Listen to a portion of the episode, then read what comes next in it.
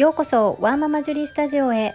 このチャンネルでは発達障害お片付けお料理子育てをキーワードに私の持つスキルや体験から忙しいママがながら聞きで参考になる情報をお届けしています。さて皆様いかがお過ごしでしょうか？今日は私の主催するジェリービーンズキッチンお料理教室の方のデコ巻き寿司オンラインレッスンがありました。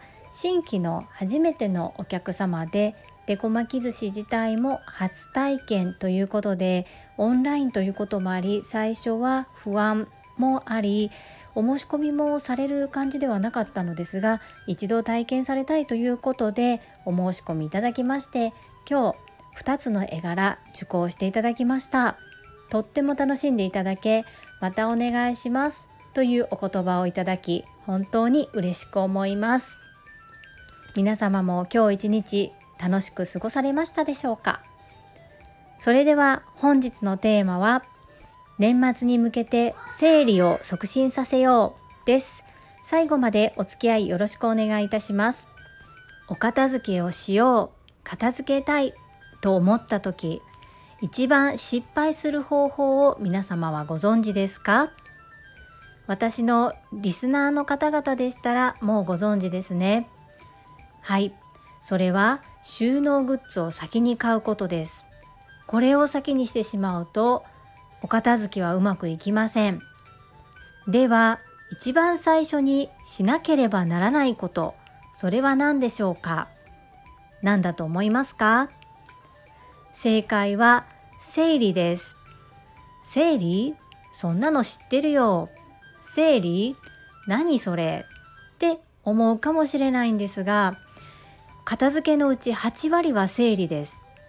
これが一番根気がいって一番しんどい作業ですが、ここを抜きにして片付けはできません。整理とは不要なものを取り除くこと。不要なものって何だい？不要なものの定義は1年以内に使ったか使っていないかで一旦区切ると良いです。1年前に買った雑誌、毎日見ていますか？果たしてその雑誌の中で自分のお気に入りのページは何ページありますか？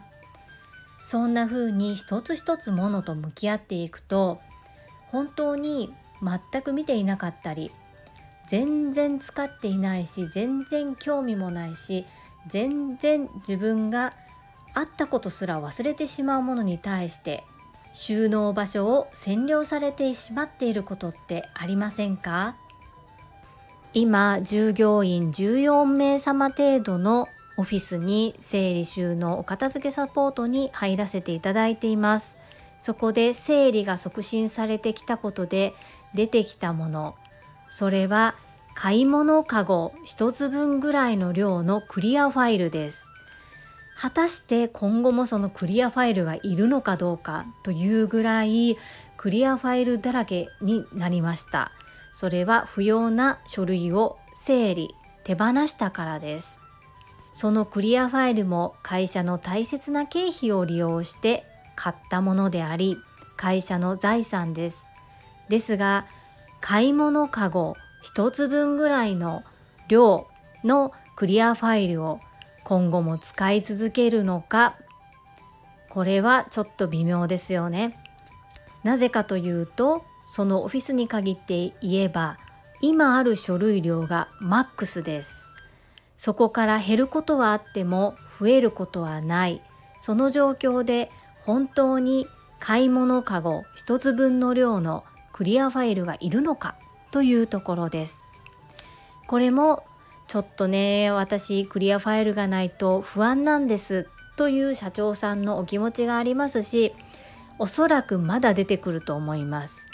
そして1箇所に固まっておらず点在しているので全体の量が見えていない部分がありますのでまだまだ片付けは続きますのでそちらのオフィスに関しては買い物かご1つ分の量のクリアファイルは一旦そのまま置いておくことになりました。皆さんのお家でもありませんか？この引き出し何が入ってたっけ？とか引き出しを開けるのに苦労するような場所。はたまた開かずの扉などなど。自分たちが快適に暮らすための住居空間を物に支配されていないでしょうか。年末に向けてお掃除やお片付けをする方が増えてくると思います。本格的に寒くなる前。まだ今はだいぶ寒くなりましたけれども真冬の寒さではないですよね。この今の間に少しずつ整理をしてみるのはいかがでしょうか。過去の放送でおすすめは玄関ですよ。シューズクローゼットは比較的やりやすいですよとお伝えしました。そこをされた方次はどこされますか？ちょうど寒くなってきたので衣替えまあもうお済みかもしれないんですけれどもこの夏に全く着なかったお洋服たちをどうするのか考えてみる。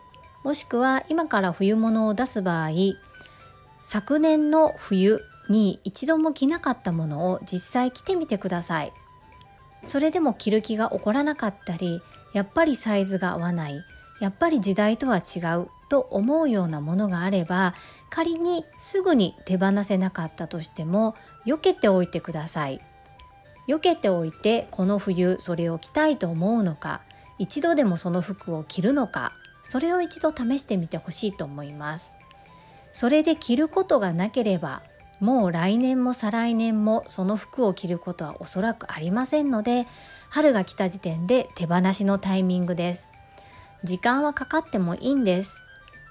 しっかり物と自分の心と向き合って手放す手放さないを判断いただけたらと思います。皆様の参考になれば幸いです。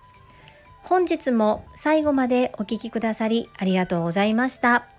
皆様の貴重な時間でご視聴いただけること本当に感謝しております。ママの笑顔サポータージュリでした。